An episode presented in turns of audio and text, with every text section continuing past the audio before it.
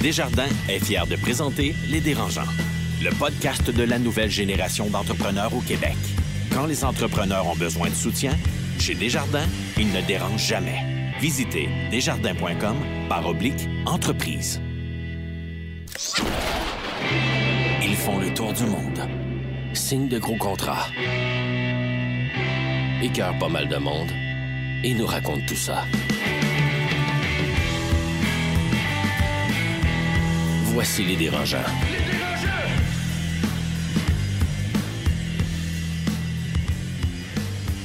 Bonjour à tous et bienvenue au podcast Les Dérangeants, l'émission qui dit tout haut ce que tout le monde pense tout bas sur l'entrepreneuriat. Bref, l'endroit où on parle des vraies affaires.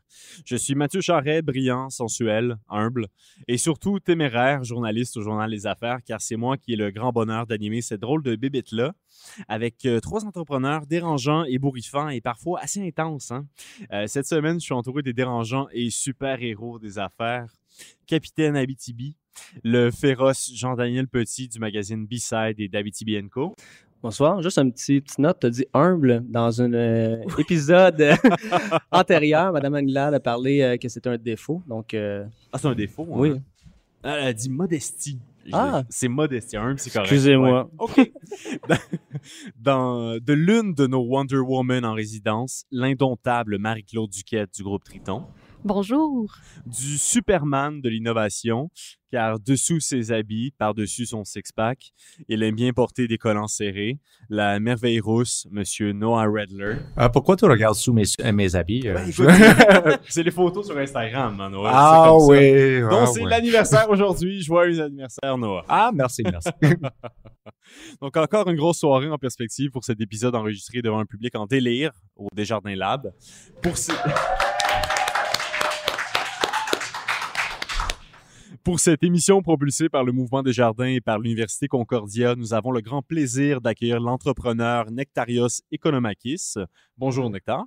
Bonjour, merci de m'avoir. Ça te fait plaisir. Et de débattre de l'enfer des ressources humaines. Mais d'abord, euh, messieurs, dames, la question dérangeante de la semaine. Mesdemoiselles, messieurs, choisissez votre numéro de 1 à 10 qui correspond à une question dérangeante et ensuite, on répond. Pas de faux fuyants. Marc-Claude, tu commences? 6. 6. Quelque chose que tu n'es pas capable de faire qui te dérange. Hey, là, Euh, c'est dur. Là, qu'est-ce que je suis pas capable de faire? Voyons. Tu fais tout? Ben oui. Dans ton entreprise, tu fais Ok, je tout. suis pas capable de faire correctement la vaisselle, Ah! j'imagine. Ah! Franchement. Non, mais sérieusement, pas capable de faire. Euh, Dans ton entreprise comme entrepreneur qui te manque. Là. Probablement le focus. OK. Ouais, clairement, parce que je pense que je m'éparpille un peu trop. Puis j'ai trop d'idées. La créativité, elle fuse un peu trop. Fait que le focus, il Le manque de focus. Comment tu penses remédier à ça? Euh, écoute, là, je viens de sortir de l'école d'entrepreneurship de Beauce, fait que je pense que c'est rien pour m'aider parce que j'ai la tête encore plus pleine. Mais euh, je vais trouver, je vais trouver le moyen de focuser. JD, numéro de 1 à 10. Neuf. 9. Un entrepreneur qui t'a déçu. Euh, je vais dire Tyler Brûlé parce que je trouve qu'il. J'ai été très, très, très impressionné par ce qu'il a fondé. Autour de- Euh, c'est le fondateur de Wallpaper, qui a vendu, qui a ensuite fondé Monocle, qui est un, un empire média là, très, très complète. Et finalement, euh, il m'a déçu tout simplement par sa, sa vision long terme, qui n'était pas directement euh, ancrée dans, dans ses valeurs, mais plus sur l'opportunité de dire ce- cette niche-là a beaucoup, beaucoup de potentiel, beaucoup d'argent et je vais juste la développer. Donc finalement, j'étais euh, admiratif de ce qu'il a euh, bâti, mais j'étais déçu de pourquoi il l'a fait. Noah? Ben, c'est ma fête. Je suis un peu déçu. Tu m'avais pas demandé en premier, mais je vais quand même aller avec garde le meilleur numéro pour la 3. fin. Tu vas pour le numéro 3. Quelqu'un que tu détestes, puis pourquoi? C'est toi. Pour plein de raisons, Mathieu. non, j'adore, tu sais. Euh, Un entrepreneur ou quelqu'un en affaires? je déteste pas vraiment beaucoup de monde. Non, euh, je suis assez à l'aise. Tout le monde a le droit de faire leur propre truc. Il y a des gens avec euh, qui je suis pas d'accord avec leur opinion, leur point de vue, mais je, je suis assez euh, ouvert de l'esprit avec euh, tout le monde. Je vais le laisser comme ça. Même avec zen. Euh, Trump? Même avec Trump? Ben, j'adorais les app- l'apprentisse quand j'avais jeune, alors je laisse une petite latitude. Merci Noah. On fait une courte pause puis on revient avec Nectar Economakis euh, de PNR et, euh, et voilà.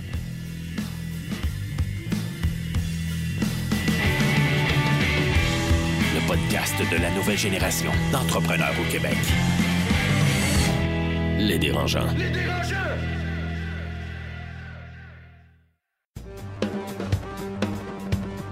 L'école de gestion John Molson de Concordia, nous formons la prochaine génération de propriétaires d'entreprises et de gens d'affaires. Nous offrons plusieurs cours, dont un certificat de deuxième cycle en entrepreneuriat. Pour plus d'informations, concordia.ca barre.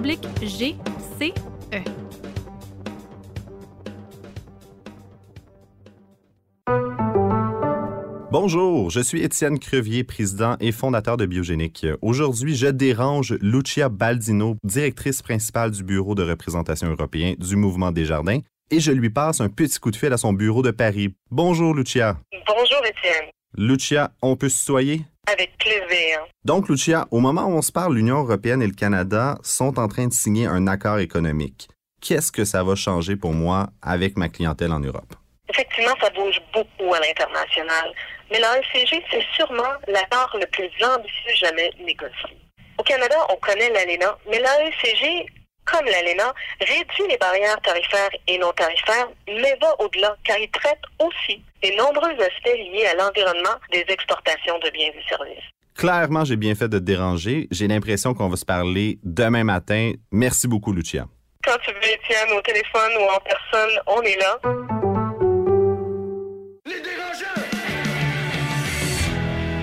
Les dérangeants.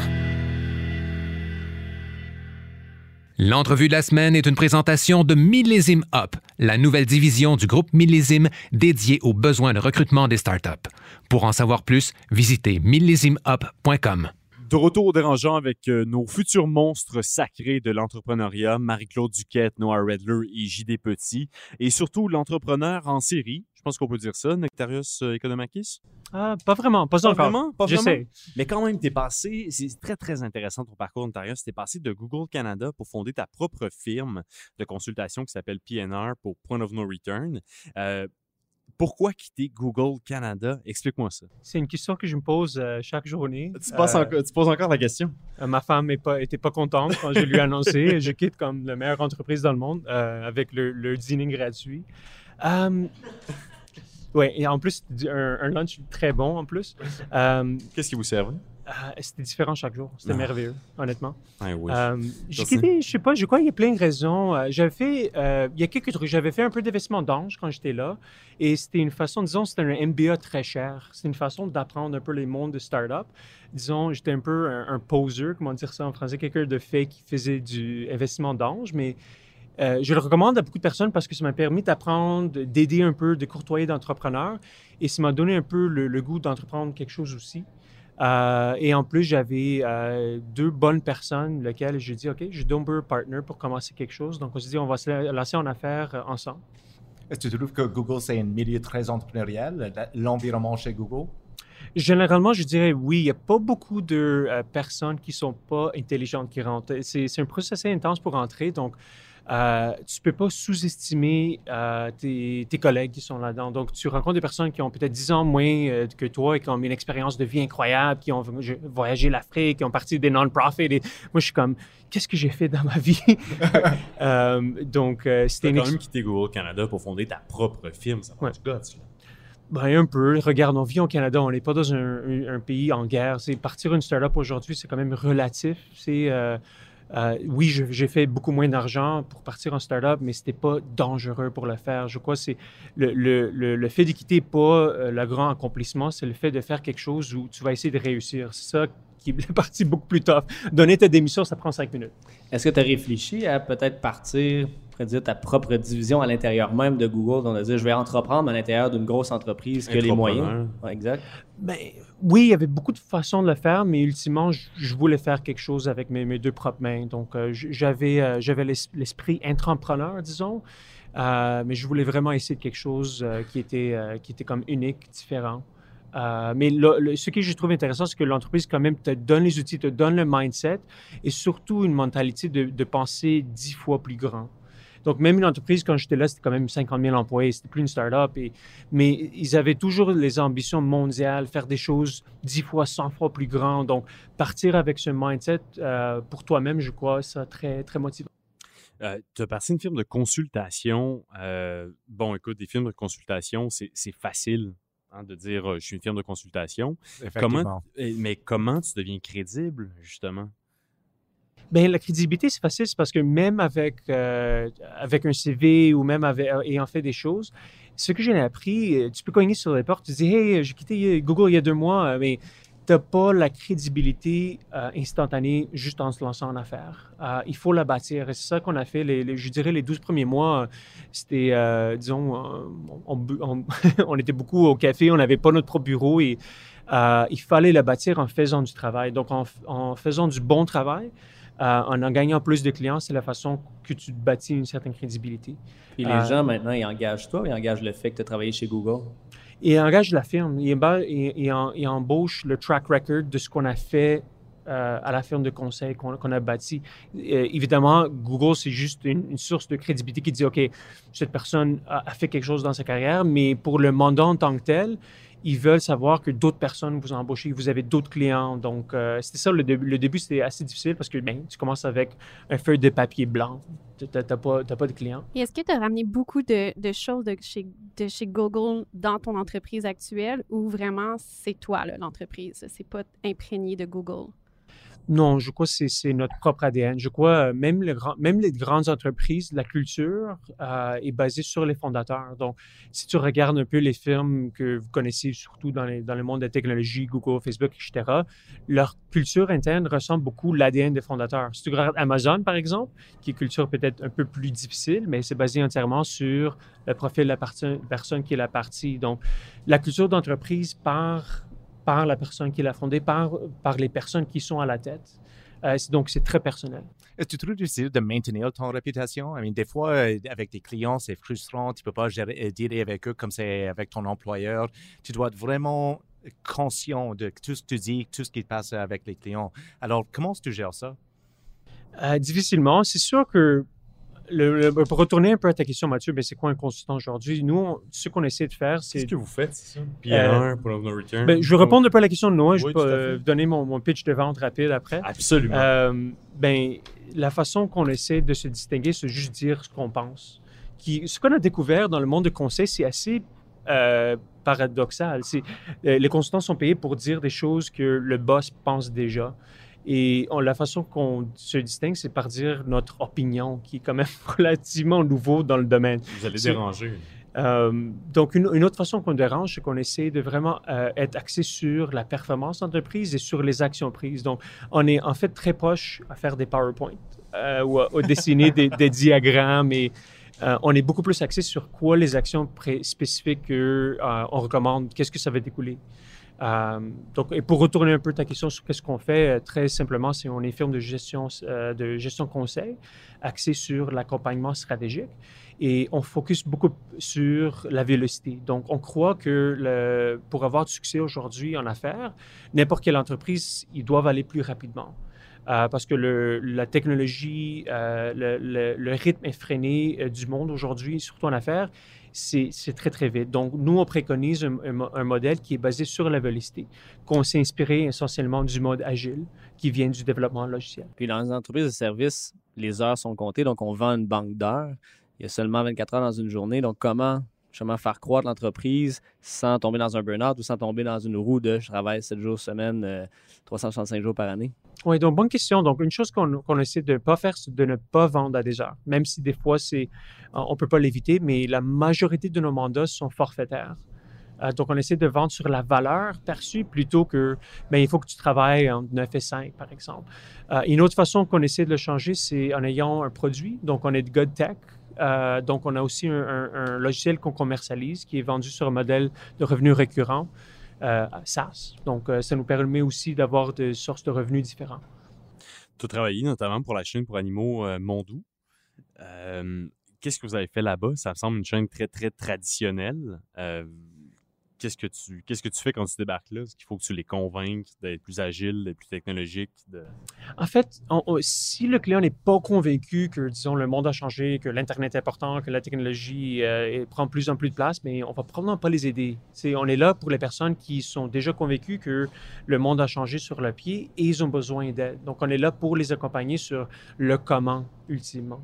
Euh, parce que, comme on a dit, l'Internet n'a pas juste changé, euh, disons, la façon qu'on communique, mais ça a changé à la base la stratégie d'entreprise. Euh, donc, la distribution est fondamentalement différente à cause du web. Donc, on les aide vraiment à avoir du succès, pas seulement avec le commerce électronique, mais vraiment à se centraliser sur le client et comprendre comment le client aujourd'hui navigue, achète, consomme euh, leurs produits et le contenu. Mais moi, je t'écoute, puis j'ai la difficulté à comprendre c'est quoi. Honnêtement, j'arriverais chez moi, dans mes deux entreprises, tu me dirais ça, je serais comme, Ouais. j'entends les mots, mais je ne sais pas du tout ce que tu fais. Puis en ce moment, j'aurais de la difficulté à, à investir dans, dans ton service, parce que je me dirais ça va me coûter cher en heure, mais j'ai aucune idée qu'est-ce qui se passe de l'autre côté. Fait que maintenant, en une phrase, tu arrives dans une entreprise, tu fais quoi? Et dans quel, dans quel département tu vas œuvrer?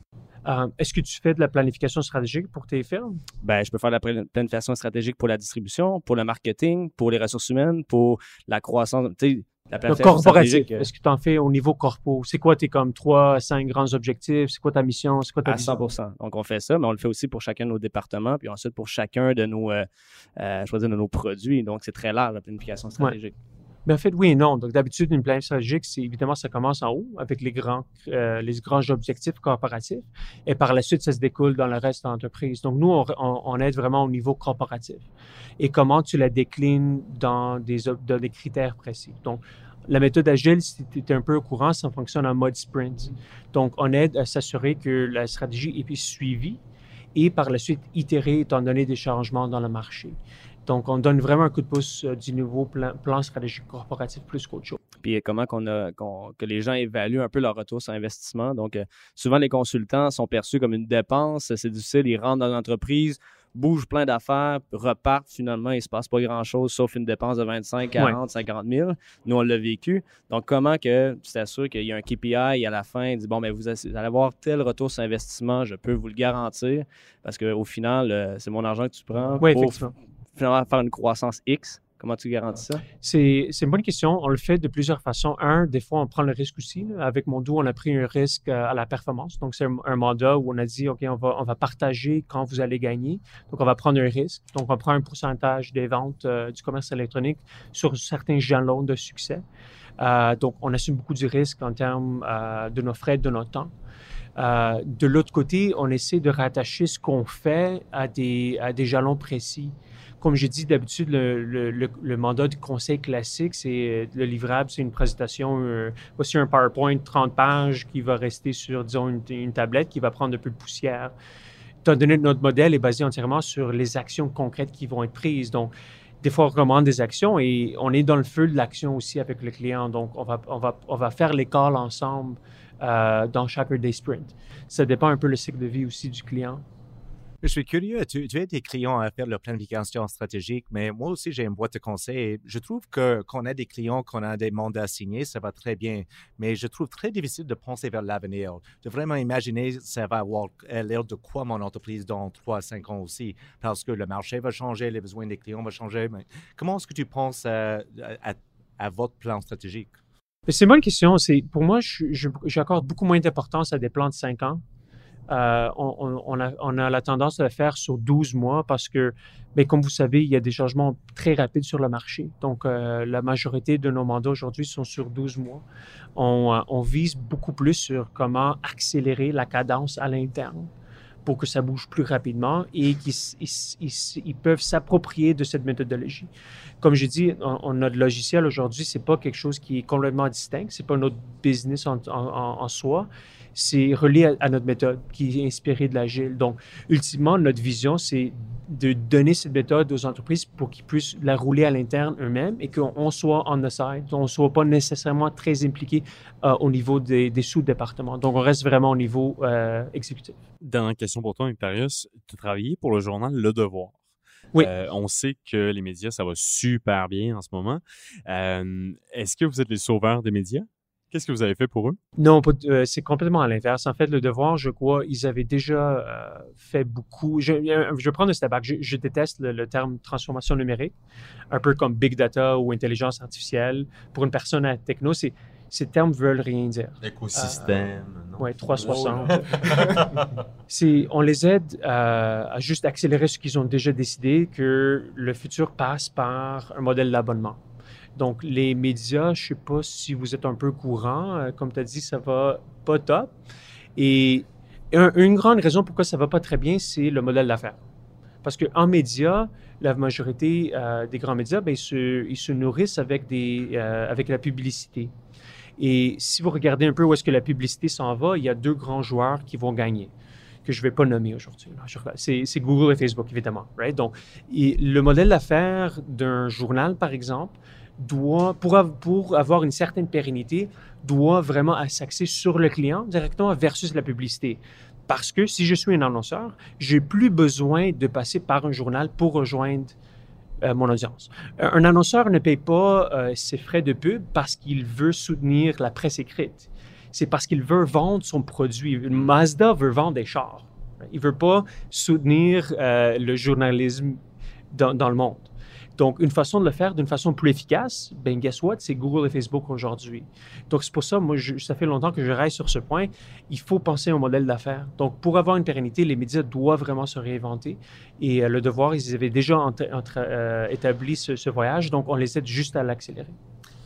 On part avec plein de questions. Effectivement, ça a un goût de réfléchir à ce modèle-là. Merci beaucoup, Nectarios Economakis, pour ton passage au dérangeant. D'un autre côté, on fait une très courte pause, puis on revient avec le débat sur l'enfer des ressources humaines.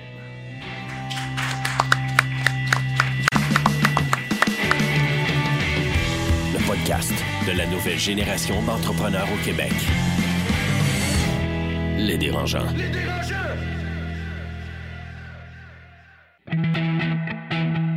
Écosystème, une capsule pour les entrepreneurs nouvelle génération, signée Université Concordia.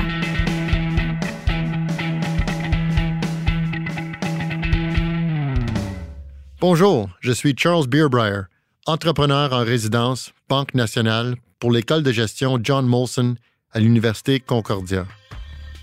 Les jeunes entrepreneurs me demandent souvent quel est le meilleur conseil que j'ai reçu. Le meilleur conseil que j'ai reçu venait de mon grand-père, qui m'a dit quand j'étais très jeune que tout ce que nous avons dans la vie, c'est notre nom et notre réputation. Alors c'est intégral à notre philosophie d'entreprise. Pour plus d'informations, concordia.ca barre oblique GCE.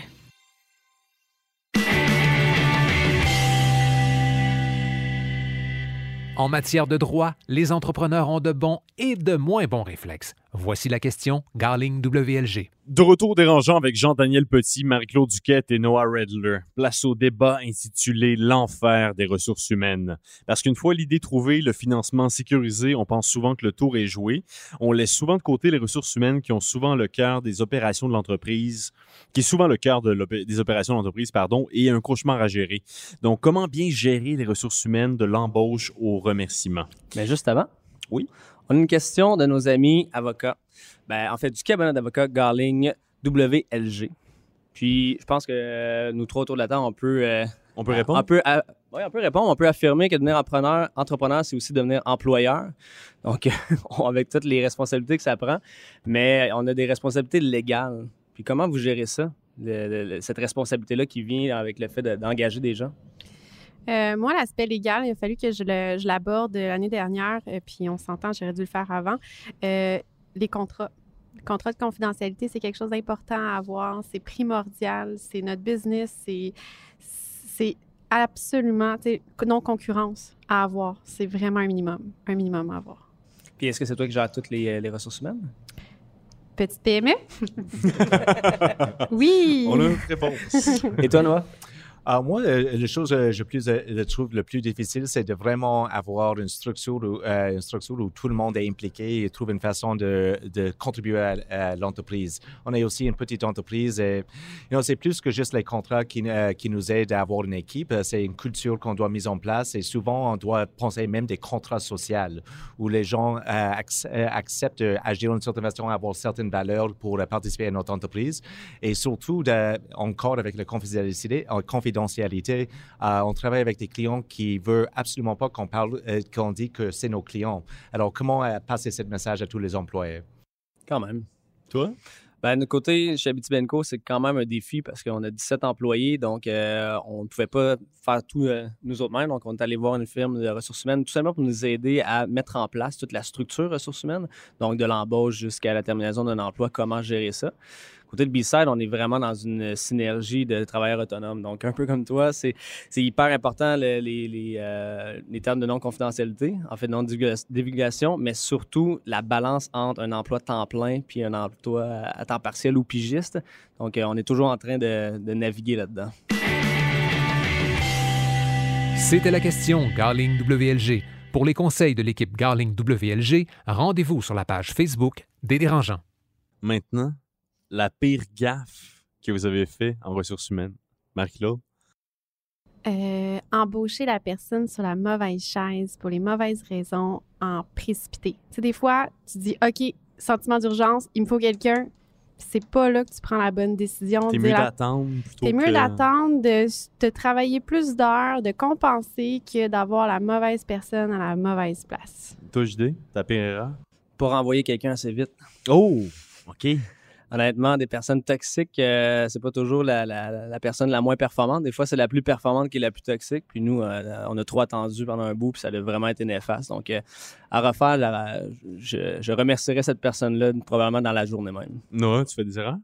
Ah oui, souvent. Il faut dire que dans mon entreprise actuelle, ça va très bien, mais j'ai un peu le problème d'embaucher des gens avec mes instincts. Alors, je vois quelqu'un, like, ouais, je sais pas pourquoi, mais j'aime toi. Alors, je vais tout de suite leur offrir un contrat. C'est like, OK, on va travailler ensemble, mais évidemment, c'est pas toujours la, la meilleure idée. Est-ce que vous avez un responsable des ressources humaines dans vos entreprises? Moi, Toi? C'est une bonne idée? Euh, honnêtement, j'ai déjà fait affaire avec, euh, avec des firmes. Puis là, avec la grosseur de la tête de l'entreprise, je le fais moi-même. Je peux pas dire que c'est une de mes qualités premières de gestionnaire. Euh, mais je Pourquoi? allée me chercher. C'est dur? Oui, c'est dur. Oui, honnêtement, je pense que c'est l'aspect le plus difficile parce que un employé, c'est une variable. C'est- vraiment ça, c'est une variable. Tu peux avoir une superstar et du lendemain, au- du jour au lendemain, ta superstar devient comme son mari est décédé. Je veux dire, c'est une variable. La ressource humaine, c'est quelque chose de difficile. Fait que Ça, c'est une superstar. Là. C'est une sais, Nous, on superstar. peut avoir une variable de mon cadran n'a pas sonné ou hier, j'étais à bière, puis euh, dans- un matin, ça me tente pas de rentrer. là. Ouais, non, ça, je vis pas ça. je vis pas. C'est vraiment plus tout l'aspect, euh, des fois, émotif dans le bureau. Tu sais, t'es, t'es un petit bureau, là, fait que tu deviens psychologue aussi. là. C'est, c'est- c'est- c'est- c'est quelque chose. Euh, puis, tu peux pas toujours avoir contrôle sur ce qui va se passer parce que c'est ça, c'est une variable. C'est pas comme un, calcul mathématique euh, de ton bilan à la fin de l'année. Ben oui, OK, c'est ça. Ton état des résultats, ah, OK. Non, ça marche pas comme ça. On n'a pas besoin d'une personne en ressources humaines juste pour nous. On absorbe tellement d'informations de. euh, ben là, ma blonde, elle a telle affaire de tel truc. Puis, nous, on est juste en train de se poser la question de comment optimiser nos, nos opérations. Fait que finalement, tu absorbes toutes ces petites données-là de j'ai perdu mon crayon à, je sais pas, moi, j'ai de la difficulté avec ma voiture ces temps-ci. J'ai perdu mon crayon. Ah, des fois, là, je dis crayon, là, mais honnêtement, j'ai perdu mon tournevis, ça peut arriver. Là. Donc, tu sais, OK, des donc, superstars. cette là. gestion-là, mais au final, je pense que j'ai plus besoin d'une personne le soir juste pour ventiler. Autre que ma blonde, juste pour dire, hey, aujourd'hui, C'est qui pour toi? c'est mon partner, parce qu'on a deux entreprises ensemble à 50-50. On est les deux DG de chacune de nos entreprises et à tous les soirs, on déverse un et l'autre. Ah, moi, j'ai ça, j'ai une partenaire d'affaires, j'ai des amis aussi en affaires que j'appelle. Je suis comme, OK, il s'est passé ça aujourd'hui. Mais euh, outre l'embauche, c'est que je disais, Ah non, OK, je fais peut-être pas affaire avec une firme RH ou quoi que ce soit. Euh, je- par exemple, j'utilise des tests. Puis ça, aujourd'hui, ça m'aide grandement. C'est quelque chose que je peux plus me passer. Qu'est-ce que tu fais comme test? Euh, là, j'ai utilisé le, le test Atman. Ça, ça te C'est permet de. Ben, ça te permet de savoir un peu, selon le siège que tu as à remplir, euh, les qualités de cette personne-là. Ça vient vraiment dire, puis le match aussi avec l'entrepreneur. Moi, étant une petite entreprise, c'est super important que mon match soit un bon match. Ça te dit selon un pourcentage de ta personnalité avec l'autre personnalité, puis sa personnalité selon le profil à, remplir. Fait ça, ça aide vraiment beaucoup. Puis ils sont capables même de déceler si la personne a menti pendant le test. Je sais pas comment ils font, mais ils sont capables. Fait c'est déjà là en passant, en partant, la personne répond en disant on va te faire plaisir, puis eux sont capables de le déceler. Ben je pense que ça en dit long. Puis ça, c'est le genre de choses que en entrevue, ça veut pas dire que toi, tu vas être capable de le déceler. Fait que que ça, tu moi, le ça m'aide. partages, le test? Oui, que je le partage. Fait que Oui. tous les employés connaissent le test de tous puis les autres Ils voient employés. mon test, puis ils voient que dans un élément de stress, je suis vraiment prompte. Fait que c'est pas de leur faute. C'est c'est- c'est moi, c'est ma gestion. Mais est-ce que tu trouves que c'est une bonne chose d'avoir des employés trop complémentaires? I mean, tu veux pas des gens qui vont te challenger un peu, qui vont dire, euh, qui vont être capables de dire, like, OK, euh, Je non. veux euh, être désolé. challengée, c'est ça que je veux. non, mais puis le test te fait pas que t'es t'es pas challengé. C'est plus, est-ce que est-ce qu'elle va, elle, être heureuse? Parce a ça aussi, là, ton employé, là, si elle n'est pas heureuse, elle peut pas donner son 100 Fait que c'est super important de savoir que ton employé, elle va bien fitter sur la chaise que tu as à remplir. Mais c'est-tu ta job de rendre ton employé heureux? Je veux dire, au pire. On n'a pas le choix. Oui. Malheureusement, on n'a pas le choix. Puis les tests que tu parles sont hyper euh, utiles pour nous aussi. On a commencé à faire ça cette année. Puis pour nous, c'est de désamorcer des situations. Parce que entre les faits, la réalité et les perceptions, tous les problèmes arrivent là. Donc, tu sais, fait. Salut, Jean-Daniel, j'ai besoin d'avoir telle information. Est-ce que tu peux me l'envoyer? Moi, répondre par message texte, OK. Perception, bon, j'en ai un, il est en crise. Là, je suis j'ai juste répondu OK parce que j'étais en meeting, donc j'étais pressé. Donc, là, il y a toute l'espèce de gros mouvement de là, il est fâché, là, ça fait deux jours qu'on ne s'est pas vu. Puis finalement, j'étais dans plein bonheur. Donc là, le fait d'avoir les outils pour désamorcer, de dire, ben jean souvent, il répond avec des petits courriels courts. Euh, finalement, il ne sera pas organisé de telle et telle façon. Ça l'enlève tout le, le, le spectre de, de perception. Ça, ça l'aide énormément. Ouais, je trouve que quand tu as des employés, tu être très conscient de tout ce qui sort de ta bouche. Parce qu'on ne sait jamais com- comment ça va être perçu, comment ils vont réagir à ça. Et ça peut pour toi, euh, comme j'ai dit, vient de dire, ça peut être juste quelque chose like, oh, j'étais occupé, je réponds dans un mot, mais il re- perçoit comme ça, like, oh, le boss est fâché avec moi, qu'est-ce que j'ai fait? C'est c'est inacceptable. Et c'est di- c'est difficile de prévoir comment ça, euh, si ça va se passer. Mais t'es quelqu'un de très violent aussi en même temps. Fait que c'est dur à tu sais. Hulk smash! Non, ben, mais en- c'est ouais. dans la culture d'entreprise. Mais entrepreneur, entrepreneur, c'est aussi être leader. Fait que c'est d'exercer correctement ton leadership. Puis t'es, dans le fond, t'es un capitaine de bateau. Fait que c'est ton travail à toi. Est-ce que les- c'est ça, les gens sont à la bonne place, puis oui, qu'ils soient heureux, oui, qu'ils soient épanouis. Parce que quand ils rentrent dans le, le matin, puis qu'ils sont de bonne humeur, ben ils veulent faire la différence entre entreprises. Ils veulent exercer ta vision. Puis, tu sais, c'est ensemble qu'on va emmener l'entreprise à un autre niveau. Puis il y a beaucoup des gens on est qui disent, ben finalement, je vais finir travailleur autonome parce que la gestion des ressources humaines, euh, je suis plus capable. Puis c'est une grosse, c'est vraiment un, euh, tu sais, c'est ça, après que tu as eu ton financement, tu as ton idée, tu as ton concept, mais là, tu as les RH. Et qu'il y en a qui décident de dire, ben non, regarde, je vais être travailleur autonome parce que c'est trop de gestion, ça m'en demande trop. Mais c'est toi aussi, toi en tant que leader. C'est quoi, c'est quoi ta place? C'est où tu veux aller? Puis c'est ton travail à toi. Fait après ça, une fois que tu as compris que ça, c'est ton rôle, euh, je pense que ça facilite après ça les ressources humaines. Mais comme je dis, c'est toujours une variable. Il va toujours arriver Ben, c'est quelque une variable, chose. puis on la sous-estime tellement. Dans tes prévisionnels, là, tu vas avoir bon, ben, le temps qu'on va mettre à euh, aller chercher la matière première, produire, faire tout ça. Puis finalement, on dit, bon, ressources humaines, ça va se faire tu sais, au gré du vent, tout ça. En une, une journée de 8 heures, tu peux avoir 4 heures de ressources humaines. Puis là, tu dis, ben, j'ai pas avancé, j'ai rien fait de ma journée. Puis finalement, le lendemain, tu dis, bon, c'était juste une, pro- une problématique du, du lundi. Et non, le mardi, il y a une autre problématique qui arrive. Puis c'est toujours ces imprévus-là. Puis finalement, ben, là, nous, on a commencé à les rentrer dans, à entrer ça dans nos prévisionnels parce que on s'en sort pas. C'est- continuel. On est des humains avec des, des émotions et finalement, ben, mon partner qui est ingénieur s'est dit, pourquoi on n'a pas parti d'une business avec des machines? La machine, à 8 heures, elle commence. À C'est 8 simple, h simple, 07, simple. elle a produit ça. On est correct. Puis il n'y a, aucune problématique. Vous avez l'air de trouver ça lourd, les RH. Euh, ben, on est Oui. des humains, Oui. puis euh, on vit des émotions. Fait que là, imagine. Ben, pas moi, mais toi. Ben moi, oui, oui, c'est, c'est, c'est, c'est- oui. Je, suis- je suis plein d'émotions. Puis oui, dans le fond, c'est ça, tu sais, la personne vit quelque chose, tu peux pas être insensible. Puis autant toi, tu dis quelque chose à la personne, puis tu vois que ça la fait réagir, tu sais, moindrement que tu as du cœur au ventre, puis que tu veux que ça marche, puis que l'autre est important. Tu en tout cas, moi, c'est, j'avance pas toute seule, j'avance en équipe. Il faut rappeler que les émotions sont contagieuses dans, un, dans une entreprise. Si, euh, euh, s'il y a de bonheur, tout le monde est content. Mais s'il y a de malheur, like, ça s'infecte, on sent ça dans l'environnement. C'est une énergie négative qui change euh, toute la producti- productivité. Les gens ne veulent pas agir de bonne façon et ça crée des conflits à l'intérieur. Et maintenant, faut gérer ces conflits au lieu de faire ton job. Vous avez parlé tantôt d'employés toxiques. C'est quoi un employé toxique? Ben, ça peut être plein de choses. Nous, de notre côté, on avait un employé qui était hyper performant. Donc, euh, dans les, les- les standards pour nous construire un bateau, bon, ben, on fait une, euh, exemple, une opération de laminage. Bon, ça prend 30 minutes de le faire. Cette personne était capable de le faire en 25 minutes, était capable même de développer des nouvelles euh, façons de faire. Par contre, personne ne voulait travailler avec. Personne, parce qu'il y avait une attitude qui était désagréable, parlait contre tout le monde dans l'entreprise. Finalement, elle était en train de descendre tout le niveau. Et là, on, a- on, avait pris beaucoup de temps avant de renvoyer cette personne-là, parce qu'on disait c'est la plus performante qu'on a. Et du moment qu'on a retiré cette personne-là, finalement, on a, on a doublé la produ- productivité de ce département-là, parce qu'il écrasait tous les autres autour. Puis finalement, on a commencé à réfléchir autrement. Donc là, on prend des gens qui veulent plus, qui ont peut-être moins d'aptitude, et là, finalement, on montre le sentiment familial, et là, les gens s'aident. Puis ça, ça avait vraiment fait une différence. Mais le, le côté toxique, toxique, ça peut être juste une personne qui a une mauvaise attitude à une personne qui, est- qui est sneaky un peu. là. Donc, en personne va te dire quelque chose, et ça derrière les rideaux, il se passe tout en autre dynamique. puis ça fait un peu un Game of Thrones euh, à l'intérieur de l'entreprise. Juste ça. Puis au, au contraire, complètement l'inverse, là, antinomique, là. c'est un beau mot.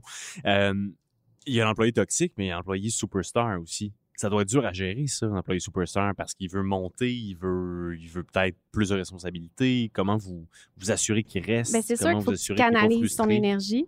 Euh, sais, faut que tu y en donnes. faut qu'il s'épanouisse, c'est sûr. Puis, c'est à toi aussi à savoir, est-ce que mon entreprise est faite pour lui, tu sais? Euh, mais puis en revenir à, tu sais, on disait employé toxique, employé superstar. Tu sais, il y a deux choses que moi j'ai appris, tu sais, parce que tu peux avoir une superstar qui est justement toxique. C'est à ça aussi à prendre en, en ligne de compte. Mais, tu sais, quand t'embauches, tu as le choix.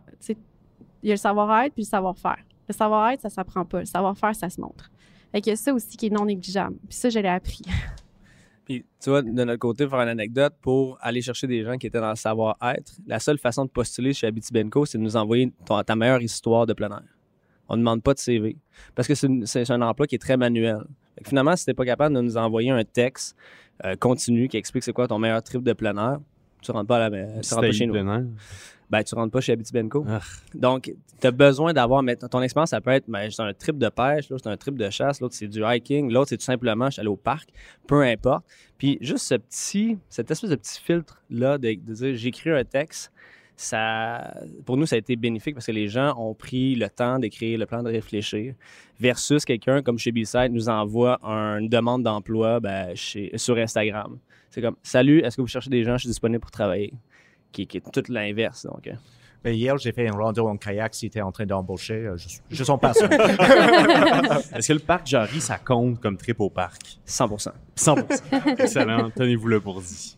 Euh, Est-ce que vous avez hâte d'engager un responsable DRH? C'est-tu votre prochain move? Pas le prochain move, non. C'est pas ton prochain move? Non, I mean, c'est c'est difficile. Il faut vraiment avoir assez d'employés pour gérer. Pour, OK, mais c'est combien assez d'employés? Euh, ça, c'est une très bonne question. Plus que je suis capable de gérer moi-même. mais, mais vraiment, euh, mais vraiment c'est c'est quelqu'un qui va prendre responsabilité de tout ça. Et je sais pas c'est quoi le chiffre magique euh, pour avoir quelqu'un responsable, mais aussi euh, ton responsable ressour- ressour- euh, ressources humaines, c'est un employé. C'est quelqu'un qu'il faut payer, il faut démontrer une valeur dans l'entreprise, il faut avoir un retour sur tes investissements. Alors, d'une façon ou l'autre, il faut démontrer qu'ils apportent cette valeur. Mais moi, peut-être euh, la prochaine fois que je dois embaucher, je vais appeler Médecine euh, juste pour m'aider dans le- les démarches. Mais après ça, est-ce que j'ai vraiment besoin, on a trois employés, est-ce que j'ai vraiment besoin de quelqu'un qui va venir et gérer ces trois employés? Est-ce que ça va me sauver de temps? Est-ce que ça va nous aider à faire plus d'argent? Je sais pas. Vous avez trois secteurs très, très différents. L'impression, euh, JD, médias, euh, canot, kayak, euh, NOAA, technologie. Euh, Est-ce que c'est différent, l'embauche dans des secteurs comme ça? Est-ce qu'il y a des stratégies différentes? Certaine que oui. Ouais. Vraiment certaine. Tu sais, moi, dans un milieu beaucoup plus traditionnel. Oui. Puis aujourd'hui, attirer des gens vers un milieu beaucoup plus traditionnel, c'est un défi. Tu sais, quand Le as le choix est un défi? Ah oui, totalement. Parce que tu sais, tu as la, la start-up super alléchante qui était comme, ouais, je vais pouvoir, euh, je sais pas, Jouer au... euh, jouer au ping-pong. Mais maintenant, Avoir de la bouffe gratuite. mais nous, chez nous, on boit de la bière. on, on boit de la bière. C'est quelque chose que j'ai instauré. Constamment. Euh, souvent, tu sais, quand tu as un bon coup puis quand tu as un moins bon coup, fait que finalement, à tous les jours, Ah. on boit du vin ou de la bière, puis on a, on a un divan en arrière. Mais tu sais, c'est de rendre ça intéressant aussi, c'est de dire qu'est-ce que moi j'ai une valeur ajoutée, puis attirer les gens, parce que ça, c'est une autre chose. Tu sais, les gens qui sont qualifiés, faut que tu ailles les chercher. Ouais, comment vous les attirez, tu- justement? La bière. C'est quoi le. c'est- Ouais, intéressant parce que ça, ça- c'est vraiment la culture d'agence, la culture du, du sais, d'avoir euh, des, des sofas partout, ben, des, des bin bags ou d'avoir de la bière, de la bouffe gratuite, tout ça. Puis tu as travaillé en agence. là. Exact. Que moi, je dirais, ben, c'est- la façon de faire. C'est pas mal la seule façon que j'ai connue. Et on a euh, implémenté ça chez Abitibenco. Donc, horaire flexible, euh, l'alcool, tout ça, le vendredi, euh, le vendredi. Et c'était un fiasco. Parce que c'est une usine, c'est une manufacturière, donc c'est une, c'est une production en série. Fait que si le, le premier gars en avant n'arrive pas à 8 heures, ben là, tout le monde se pogne le beigne après. Donc, S'il est un peu chaud, c'est plat honnêtement, on a fait, on a fait cette, cette erreur-là. Puis le vendredi, ben justement, ben, on en a un qui finalement, euh, sur la caisse de 12, il en prend 6. Puis là, tu dis, bon, on a ça à gérer. Oui. Puis chez B-Side, c'est totalement l'inverse. C'est des gens qui sont trop performants, qui souvent ben, sont volatiles. Donc, euh, tu les gardes six mois, ils sont super motivés. Puis après ça, ben, comment on fait pour les garder? Ouais, comment tu fais, justement? En ce moment, c'est la culture puis la mission, vision. Parce qu'on n'est pas concurrent au niveau des salaires, puis on n'est pas concurrent non plus au niveau de l'équité. Donc, on n'offre pas ça euh, présentement. Donc, c'est vraiment, nous, on a une vision qui est très singulière. Est-ce que tu crois à ça humainement? Si oui, les gens embarquent, puis là, ils... Il embarque dans la mission. On revient, euh, on parlait la semaine dernière. Exact. Responsabilité. là. Il y a plus en plus de gens à l'entrevue d'embauche vont demander, tu sais, quand c'est le temps à eux à poser une question, ils vont demander c'est quoi toi ta vision? Pour voir si la vision colle à eux. Puis Mhm. c'est ce qu'ils vont faire aussi, ils vont dire OK, ouais, moi ça me tente, ça me colle, j'ai goût, go, j'embarque. C'est ça aussi la différence quand ta mission est bien définie. J'aime ça. C'est quoi une bonne question d'entrevue? Ou une mauvaise question d'entrevue? Quelque chose que vous posez systématiquement? J'ai déjà demandé à un employé de m'interviewer. De, de, j'ai inversé les rôles et dit, like, OK, fais l'entrevue pour moi. J'étais juste curieux, c'est quoi les questions ils vont poser, qu'est-ce qu'ils vont dire, comment ils vont euh, présenter le- l'offre d'emploi, parce que j'imagine ils ont lu. Et euh, en fait, euh, c'était c'était une super expérience parce que, like, finalement, je- like, moi, j'ai découvert plus sur mon entreprise que, que, que je savais avant. Des bonnes exemple, réflexions. À nous, c'est plus un ensemble de questions. Je reprends ça de mon ancien emploi, mais c'est les trois F. Fait que fun, foin, foi. Donc, on veut savoir, est-ce que tu as du fun? Est-ce C'est quoi pour toi avoir du fun dans une entreprise?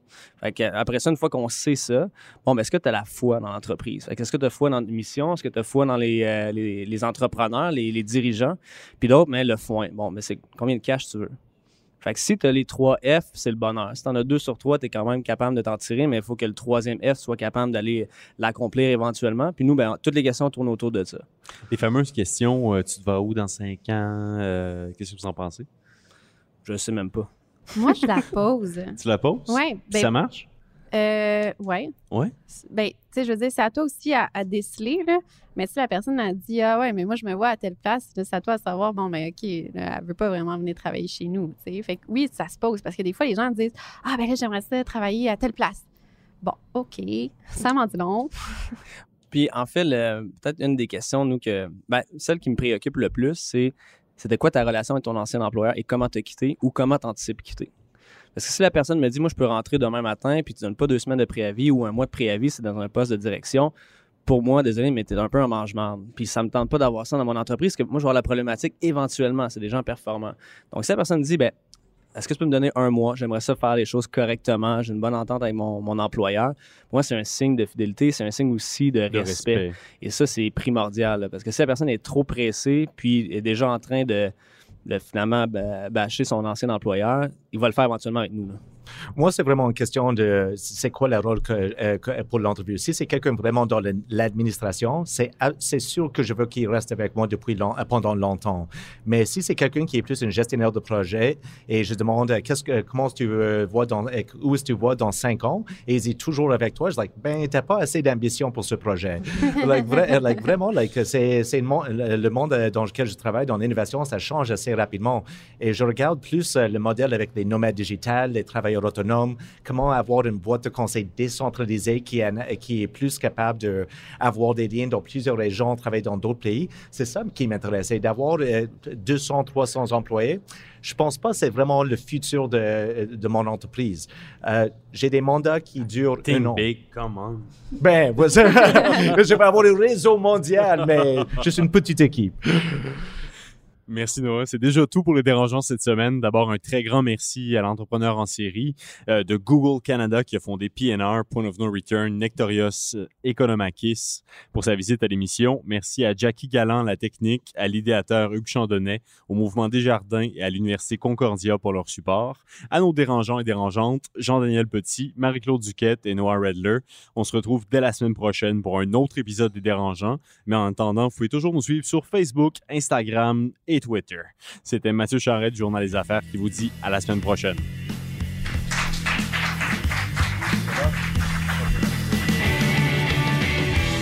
Le podcast de la nouvelle génération d'entrepreneurs au Québec.